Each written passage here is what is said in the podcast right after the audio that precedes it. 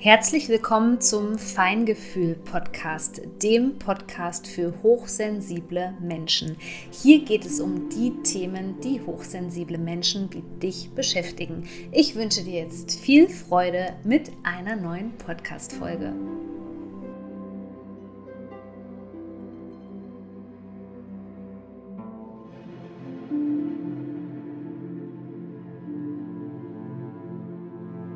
Hallo und herzlich willkommen zu einer neuen Podcast-Folge. Heute mal mit der spannenden Frage: Ist er sie wirklich ein Narzisst? Und wenn ja, wie kann ich das erkennen oder ist es überhaupt wichtig für mich? Denn ich habe festgestellt, dass viele Menschen eine Absicherung haben wollen um dann den notwendigen Schritt gehen zu können, sich aus dieser toxischen Konstellation zu befreien. Ich möchte dir aber heute in dieser Podcast-Folge mal näher erklären, warum das eigentlich gar nicht so wichtig ist, eine Diagnose zu stellen. Das ist auch überhaupt nicht unsere Aufgabe in diesem Sinne, sondern dass es viel wichtiger ist, nach anderen Dingen Ausschau zu halten und ähm, ja, dir sozusagen auch das äh, Spektrum von Narzissmus ein bisschen vorzustellen. Und wenn du mehr zu diesen Themen noch wissen willst, dann empfehle ich dir entweder hier den Feingefühl-Podcast zu abonnieren oder mir bei Instagram zu folgen und vor allem auch in meiner Story vorbeizuschauen, denn da gebe ich auch immer ganz viele Tipps zu diesen Themen. Und am 24.11. ist es endlich soweit. Mein Business wird mittlerweile schon sieben Jahre alt und es wird ein Geburtstagsspecial geben, also einen ganz speziellen Preis auf jeden Fall zu einem speziellen Produkt, wo du zuschlagen kannst. Ich werde das drei Tage in der Instagram Story anbieten, also vom 24. das ist ein Freitag bis zu dem Sonntag solltest du auf jeden Fall vorbeischauen bei mir. Dann kannst du dir das Produkt sichern, was speziell auf empfindsame, feinfühlige Menschen abgestimmt ist.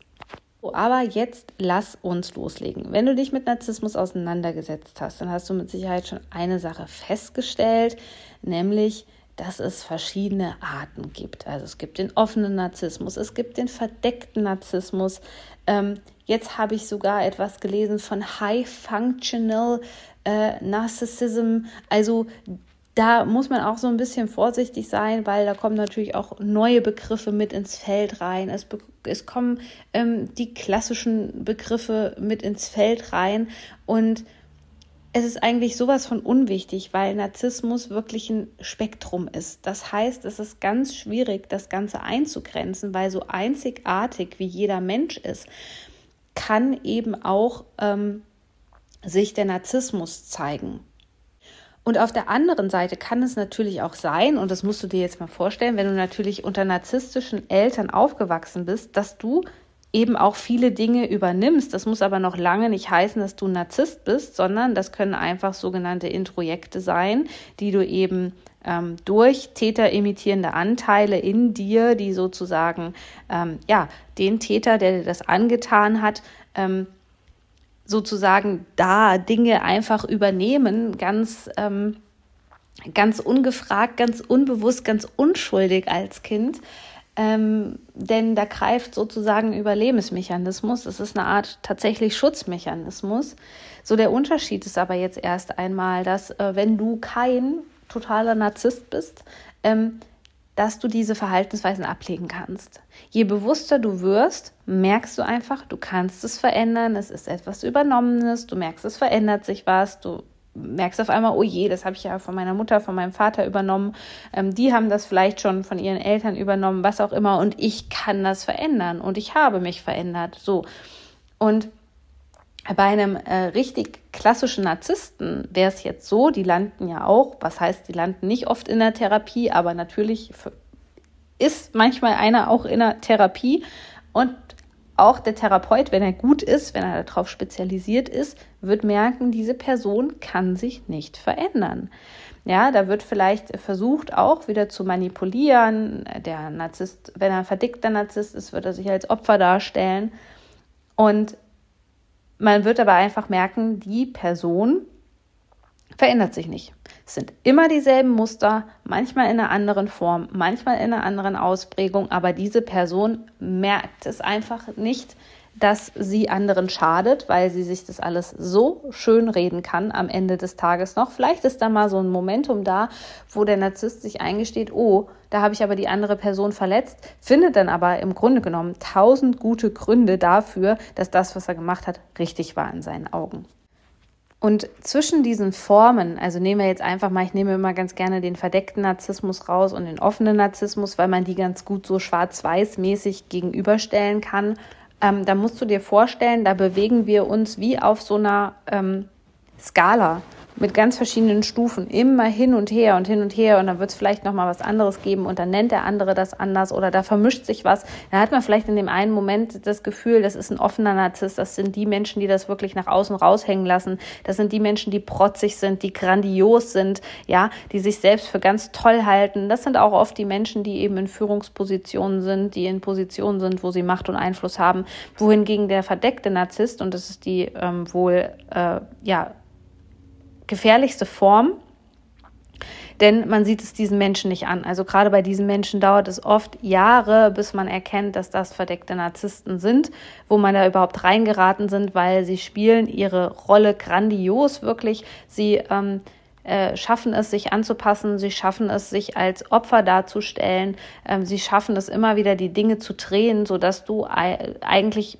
erstmal überhaupt nicht auf Narzissmus kommen würdest. Denn das, was in der öffentlichen Meinung ja als Narzissmus gilt, ist dieses ganz egozentrische, ähm, Menschen mit Statussymbolen, meinetwegen, Menschen, die sich selber ganz toll finden, Menschen, die auch ganz toll über sich selbst reden, Menschen, die nie an etwas schuld sind. So, ich glaube, dieses Bild von Narzissmus ist eben in vielen Köpfen auch noch, ähm, wenn wir mit diesem Begriff inflationär um uns schmeißen, was überhaupt nicht schlimm ist, weil es wichtig ist. Es ist ganz, ganz wichtig, über dieses Thema zu sprechen. Aber ich glaube, das ist eben in vielen Köpfen drin, dieses Bild wohingegen der verdeckte Narzissmus eben wirklich verdeckt ist und man das erstmal überhaupt nicht im Zusammenhang bringt, weil alle Verhaltensweisen, die dort stattfinden, wie dieses ähm, grandiose, ja, dieses, äh, äh, ja, dieses äh, übersteigerte Selbstwertgefühl, hm, das merkt man bei dem verdeckten Narzissten erstmal nicht. Das merkt man erst, wenn man hinter die Fassade schaut, weil er eben sehr gut weiß, wie er sich als Opfer darstellt. Naja, und der, der sich als Opfer darstellt, würdest du da wirklich denken, dass der ein überhöhtes Selbstwertgefühl hat und eigentlich ganz genau weiß, wie er die Fäden zieht? Nein, wohl eher nicht. So. Und das sind vielleicht so zwei Kriterien, an denen wir uns langhangeln können, aber ähm, ganz nah an diesem Narzissmus-Spektrum kommen auch die Psychopathen, ja. Und das geht oft Hand in Hand. Also Psychopathie und Narzissmus gehen oft Hand in Hand. Also nochmal eine Steigerung dieses Narzissmus. Noch grausamer, noch gewaltvoller, noch unmenschlicher im Grunde genommen. So, wir kommen aber da nicht weiter, weil wenn wir jetzt, so, und jetzt gehen wir eben tiefer, wenn wir jetzt ständig da sitzen und versuchen, den anderen zu analysieren, dann passiert genau das, dass wir eben nicht unsere eigenen seelischen Wunden heilen, die damit im Zusammenhang stehen oder mit dem, was alles Überwältigendes passiert ist im Kontext mit Narzissten. Das kann ja auch im Arbeitskontext sein sondern wir katapultieren uns aus unserem Körper heraus in den Kopf und sind die ganze Zeit nur im Kopf und es wird nichts passieren. Und das ist auch der Grund, warum viele Menschen ähm, vielleicht gefühlt einen Doktortitel äh, in Narzissmus bekommen könnten, weil sie wirklich alle Kriterien kennen, sie wissen, was das ist. Ähm, aber es verändert sich nichts. Sie treffen trotzdem wieder auf dieselben Leute. Ähm, dieses Gefühl, was mit Narzissmus eben einhergeht, also diese ganzen Begleiterscheinungen, die man vielleicht hat, ja, ähm, diese Traumafolgen sozusagen, die nehmen nicht ab. Warum?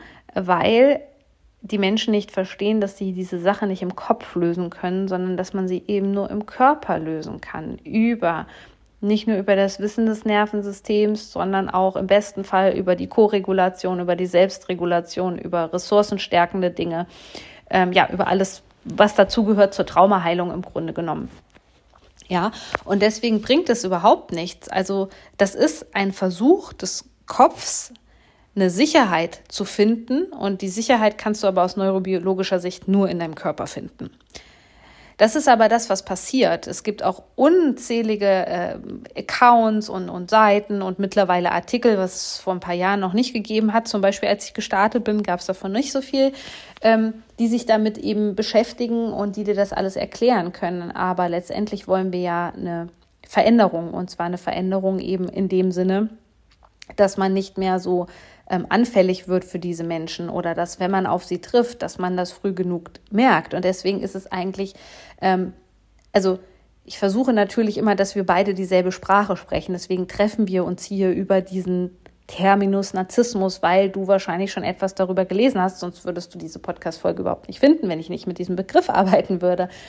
Aber ähm, es ist eben wichtig zu verstehen, gerade wenn du mit dem Gedanken spielst, und das sollte ja bei so einer toxischen Beziehung der Fall sein, dich zu trennen, dich von der Person zu distanzieren, in den Kontaktabbruch zu gehen.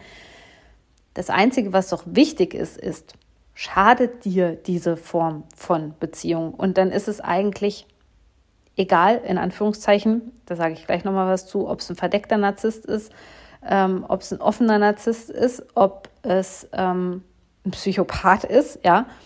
Wobei natürlich, natürlich ist es, ähm, ja, äh, gibt es auch da Unterschiede. Also es gibt äh, nur offene Narzissten, die wollen die ganze Zeit Recht haben. Das kann ich auch in den Wahnsinn treiben, ohne Frage. Ähm, wohingegen, wo wir jetzt wirklich sagen, wenn der Psychopath auch Gewalt anwendet, das ist natürlich gefühlt schlimmer, sage ich jetzt mal. Aber letztendlich das, was zählt, ist das zu verstehen, dass das, was da abläuft, hochgradig toxisch ist. Ja, und dass da auch Anteile in dir drinne sind, die ähm, dieses, die diesem Toxischen halt irgendwo unbewusst, natürlich völlig unbewusst zugestimmt haben, aufgrund zum Beispiel von gewissen Kindheitserfahrungen, ja, aufgrund, dass da irgendein Thema angetriggert worden ist, zum Beispiel auch dieses ähm, gerne mal dieses Mutter-Theresa-Syndrom, den anderen helfen zu wollen, den anderen retten zu wollen. Also das ist natürlich auch ein ganz ungesunder Anteil in dir, ein Anteil, aber nur, der beschreibt nicht deine ganze Persönlichkeit, das ist ganz wichtig, der eben immer wieder diese Beziehungen sozusagen aufrechterhalten möchte. Und deswegen ist es total wichtig. Ja, natürlich brauchen wir diesen Aha-Moment und der Kopf muss auch erstmal Ja sagen und zustimmen und sagen zu, zu, zu sagen, ja, also ich habe schon das Gefühl, das geht in diese, in diese toxische Richtung des Narzissmus. Ich kann dir nicht sagen, ob es die Sorte ist oder die Sorte oder ich habe darüber jetzt was gelesen, ob es das ist. Ja, aber ich bin mir sicher, dass das für mich nicht gut ist, dass das ähm, etwas ist, was mich äh, zerstört, dass das etwas ist, was meiner Gesundheit nicht gut tut, dass das etwas ist, was ich eigentlich, wovon ich eigentlich weiß, dass ich es nicht mehr möchte. Was dann natürlich für Lampen angehen in dir und für Trigger, das ist eine ganz andere Geschichte, denn oft ähm, ist eine kognitive Dissonanz, so nennt man das Ganze, vorhanden also, dass der Körper und der Kopf in einer ähm, Beziehung mit einem Narzissten schon so sehr voneinander getrennt sind, weil man eben immer am Analysieren ist, weil der Narzisst einen auch immer wieder in den Kopf katapultiert, anstatt in den Körper, ähm, dass man eigentlich weiß, der Körper und die Instinkte und die Intuition, die sagt eigentlich, hier stimmt etwas nicht, das tut mir nicht gut, ich möchte das nicht mehr. So, und dann kommt der Kopf. Dann kommt der Kopf wieder, dann gehen wir wieder in dieses schöne Analytische rein, was in dieser ähm, Gesellschaft, die ganzen Nervensysteme um uns herum sind ja nicht von Körperlichkeit geprägt, sondern eben von diesem ganz Verkopften. Das kommt uns also dann wieder ganz gelegen, wenn wir da wieder irgendwo wühlen können, suchen können, Kriterien finden können, Entschuldigungen für das Verhalten finden können und, und, und so. Und das ist auch der Grund, warum diese ähm, toxischen Beziehungen meist aufrecht erhalten können, weil es entweder sozusagen deine eigenen ähm, Erfahrungen und Prägungen, die du in der Kindheit gemacht hast, dass die wieder dazu führen, dass du irgendwann dann doch wieder im Kopf landest, oder dass es eben so ist, dass du merkst, okay, ähm, ja, der Narzisst selber hat so viele Taktiken, äh, wo ich dann ins Schwanken komme und auch wieder komplett im Kopf bin und eigentlich ja äh, wieder von vorne anfange. So.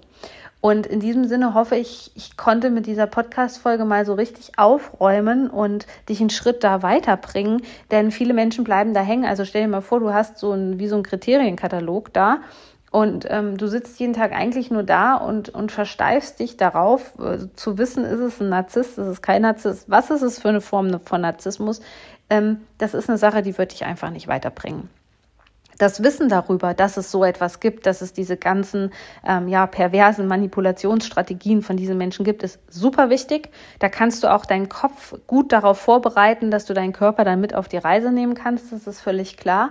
Aber eben da zu verharren und jeden Tag sich wieder Gedanken darüber zu machen, ähm, das ist kontraproduktiv. Also es sollte mehr darüber gehen, was fühlst du eigentlich, was sagen deine Instinkte zu dieser Person und dann kann man eben gucken, wie man weiterarbeiten kann. Da wird es natürlich auch im, ähm, spätestens im neuen Jahr auch wieder passende ähm, themenspezifische Kurse bei mir dazu für das Thema geben. Aber jetzt ist erstmal wichtig, gerade im Dezember, wenn Narzissten äh, Konjunktur haben, äh, weil die ganzen Feiertage ähm, anstehen und sie nichts lieber machen, als ähm, die Hauptrolle zu spielen an Feiertagen oder für Drama zu sorgen, ähm, ist es das Wichtigste für dich, dir eine seelische Auszeit zu gönnen im Dezember. Dazu eignen sich entweder ganz gut die Sperrnächte als Ritual, als spirituelles Ritual sozusagen, um das alte Jahr abzuschließen ja, und nochmal zu reflektieren.